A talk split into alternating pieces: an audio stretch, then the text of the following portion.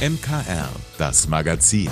Alles rund um Kirche, Glaube und mehr aus dem Erzbistum München und Freising. Heute mit Ivo Makota. Trotz Krieg und Krise im Nahen Osten, das jüdische Leben in München will weiterhin öffentlich sichtbar sein. Auch im Sport. Seit 1965 existiert nämlich hier bei uns in der Landeshauptstadt das Maccabi München.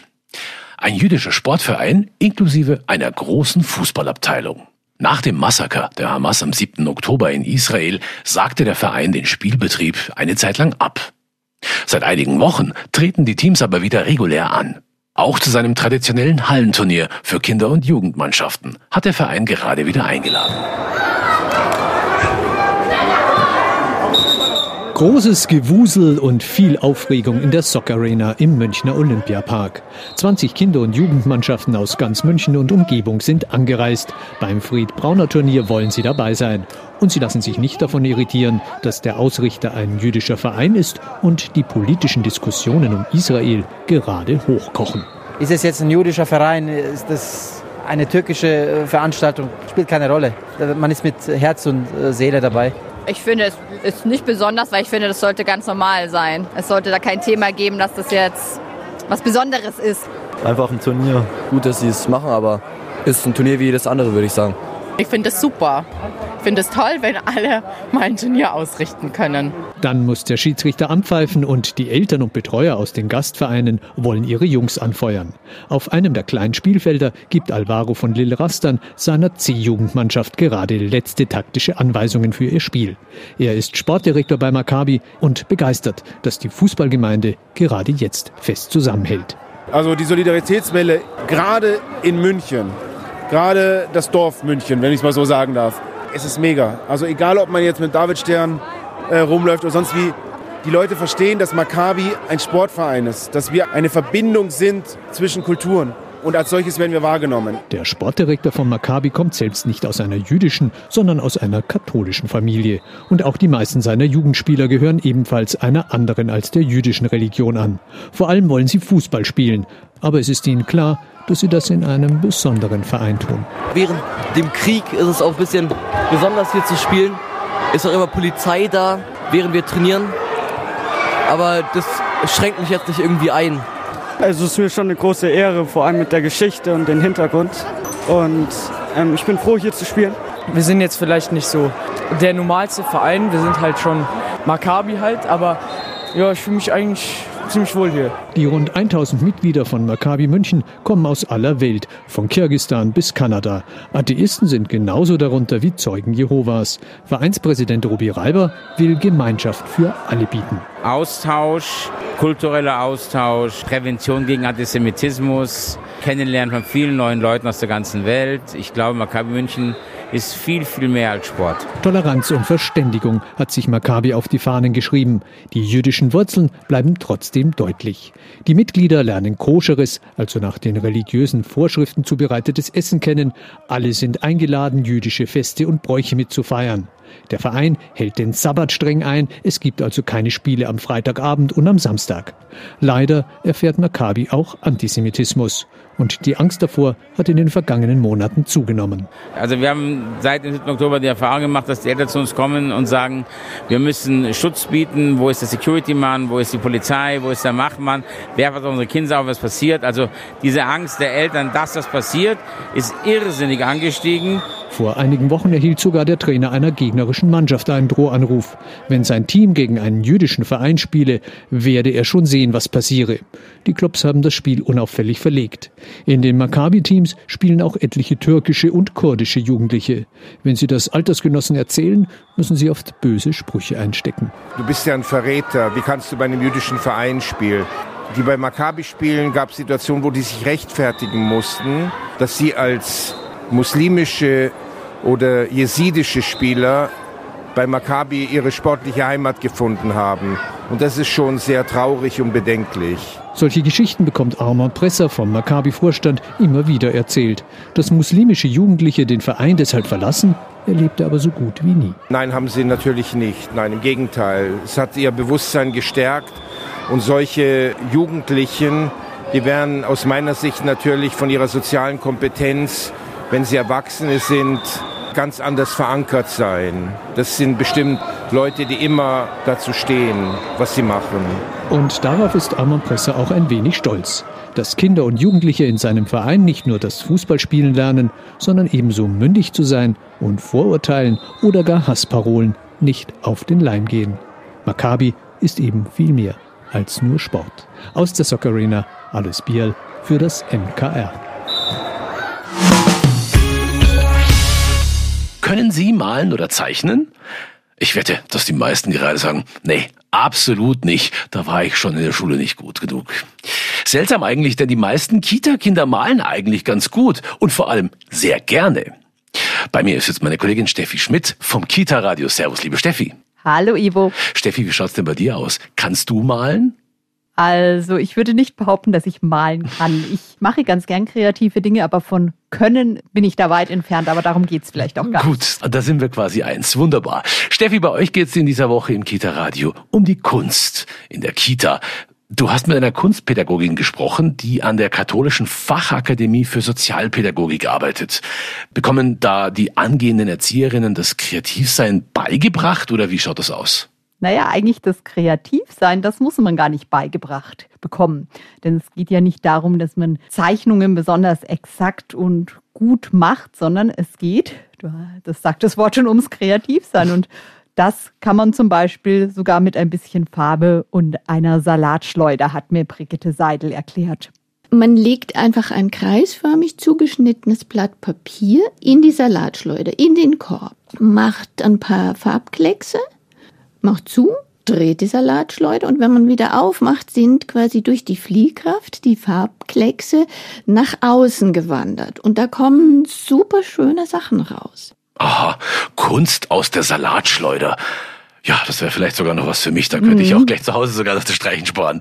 Also, dass viele Erwachsene sich nicht als kreativ bezeichnen, ja, das haben wir ja schon gesagt. Vielleicht haben dann aber auch manche Erzieherinnen vielleicht Angst, etwas falsch zu machen, wenn sie mit Kindern Kunst machen. Also eigentlich kann man da gar nichts falsch machen, wenn man die Kinder zum Beispiel möglichst viel experimentieren lässt. Mhm. Und ganz wichtig ist auch, jedes Kind hat so eine bestimmte Entwicklung, wie es sich entwickelt. Mhm. Und zum Beispiel, was nicht gut ist, das wäre jetzt wirklich was, was man falsch machen könnte, wenn das Kind dann auf dich zukommt und sagt, Ivo, mal mir mal einen Elefanten, mal mir mal eine Kuh, dass du denen dann etwas aufzeichnest. Ich zeichne nicht, sondern ich frage vielleicht, Hast du dein Pferd gesehen? Warst du vielleicht im Zoo? Was hast du erlebt? Ich würde das Kind erzählen lassen und definitiv niemals irgendwas vorzeichnen. Das Kind ist von seiner Entwicklung einfach an einer bestimmten Stelle, also da kann ich nicht reinspringen. Aber auch da gibt es Tricks, sage ich jetzt mal. Wir haben an der Fachakademie eine große Kiste mit Papierresten. Und dann schauen wir da rein und sagen, lass uns mal überlegen, wie sieht denn das aus? Was hat das Pferd für eine Mähne? Dann wühlen wir da in den Papieren und vor allem dann schneiden wir da vielleicht was aus. Entwickelt sich denn da jedes Kind gleich? Ja, das ist echt total spannend. Man hat alte Zeichnungen von vor vielen Jahrhunderten gefunden. Da sieht man wirklich, es ist immer die gleiche Entwicklung. Also schon damals haben die Kinder erst so wilde Striche gemacht, gematscht, gemalt. Das kennt man ja auch, wie Kinder so im Brei mhm. rummatschen und dann entstehen irgendwann erste Kreise und diese Kopffüßler, die nur aus dem Kopf und mhm. den Beinen hast du bestimmt auch irgendwann ja. mal gemalt, entstehen und das entwickelt sich dann so weiter. Das ist echt relativ gleich, natürlich nicht bei jedem Kind gleich schnell. Vielen Dank, liebe Steffi. Kunst in der Kita. Darum geht es diesmal hier bei uns im Kita-Radio, gleich nach dem Gottesdienst um kurz nach sieben hier bei uns im MKR und natürlich jederzeit als Podcast. Sie hören das MKR, ja genau. Ich muss an dieser Stelle sagen, vielen herzlichen Dank für jeden, der einschaltet und uns jeden Tag begleitet, von Montag bis Freitag, abends unsere Podcasts anhört oder auch einfach nur dem Gottesdienst beiwohnt ab 18 Uhr. Viele Menschen schreiben uns auch, dass sie das MKR wirklich tagtäglich hören, dass sie immer eine gute Zeit damit haben und es einfach toll ist, dass so viel Abwechslung Tag für Tag zu hören ist. Oft kommt auch die Frage, ob das MKR oder unsere Podcasts neben DAB Plus im Internet oder einer Smartphone-Radio-App auch anders zu empfangen oder zu hören ist. An der Stelle, ja, das geht und zwar wirklich ganz, ganz einfach.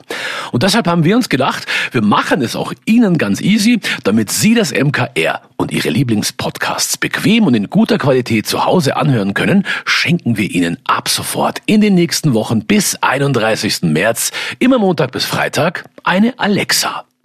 Das ist neudeutsch gesprochen so ein Smart Speaker, den Sie zu Hause mit dem Internet verbinden.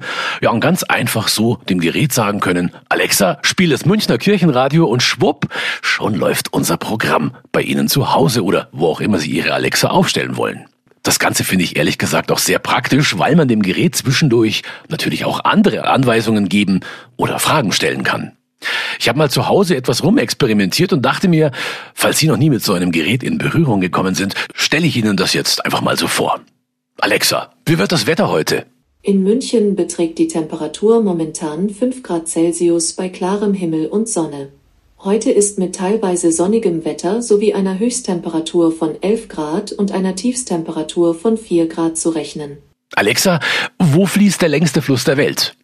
Der Amazonas ist in Brasilien, Ecuador, Kolumbien und Peru. Alexa, wann ist Ostern? Ostern wird traditionell am Ostersonntag begangen. Dieser ist 2024 am Sonntag, dem 31. März. Ostermontag wird einen Tag später am 1. April gefeiert. Alexa, spiel das Münchner Kirchenradio. Zack, und schon läuft unser Programm. Ja, so eine Alexa ist ein schöner kleiner Zeitvertreib und bietet wesentlich mehr als ein herkömmliches Radio. Also meine Alexa habe ich schon seit ein paar Jahren. Die steht bei uns in der Küche zu Hause. Da höre ich dann zum Beispiel beim Kochen das MKR oder höre mir auch gerne meinen Lieblingspodcast darüber an. Ja, weil wir das so praktisch finden, schenken wir Ihnen, wie gesagt, ab sofort täglich, immer Montag bis Freitag bis 31. März ein Exemplar. Was Sie dafür tun müssen, gar nicht so viel. Einfach auf münchnerkirchenradio.de und das Fenster Gewinnspiel anklicken, sich anmelden oder unter 089 2322 5555 nochmal 089 2322 viermal die 5 anrufen und Ihren Namen, Anschrift und Ihre Rufnummer hinterlassen. Das geht ganz einfach. Wenn Sie also so einen Alexa Smart Speaker gewinnen wollen, dann auf münchnerkirchenradio.de klicken, anmelden oder unter 089 2322 5555 anrufen und auf unserem AB Namen, Anschrift und Rufnummer hinterlassen. Machen Sie mit, es lohnt sich und ich Nein, wir alle vom MKR drücken Ihnen ganz fest die Daumen und freuen uns schon, wenn Sie zukünftig zu Hause jede Menge Spaß mit Ihrem neuen Smart Speaker haben.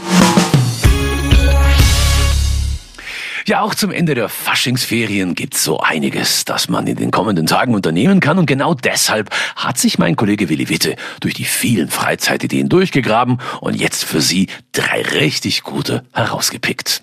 Die Freizeittipps im MKR. Münchner Kirchenradio Veranstaltungstipps. Einen guten Einstieg in das erste Wochenende der Fastenzeit bietet die Münchner Pfarrei St. Michael in der Fußgängerzone. Am Freitagabend gibt es hier einen sogenannten Choral Evensong. Das ist eine Form aus der anglikanischen Kirche und stark ökumenisch geprägt. Kurz gesagt eine einfache Liturgieform mit viel guter Chormusik. Für die Besucher eine Möglichkeit, Geist und Seele aus dem Alltag herauszunehmen und zur Ruhe zu kommen. Beginn des Choral Evensongs ist am Freitagabend um 18 Uhr in der Kirche St. Michael in der Fußgängerzone, diesmal mit einem Friedensgebet, denn am Wochenende findet auch die Münchner Sicherheitskonferenz statt.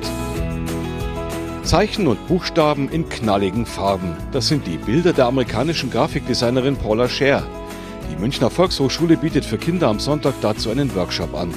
Gemeinsam erkunden sie die Werke der unterschiedlichsten Plakatformen und gestalten dann in verschiedenen Drucktechniken ihre eigenen kleinen Kunstwerke.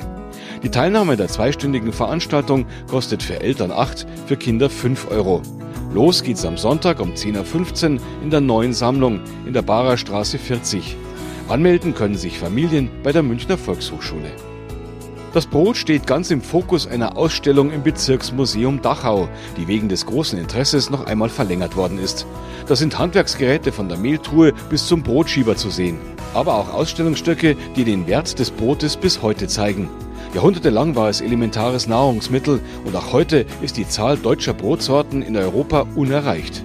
Im Christentum ist das Brot heilig, vom Osterfladen bis zum Erntedankbrot. Die Ausstellung zum Brot ist im Bezirksmuseum Dachau in der Augsburger Straße 3 zu sehen. Am Samstag und Sonntag jeweils von 13 bis 17 Uhr. Ich wünsche Ihnen und euch ein schönes Wochenende.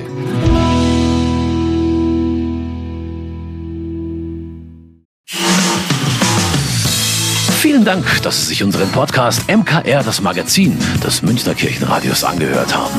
Wir freuen uns, wenn Sie unseren Podcast abonnieren und in der Podcast-App Ihrer Wahl bewerten. Am liebsten natürlich mit fünf Sternen.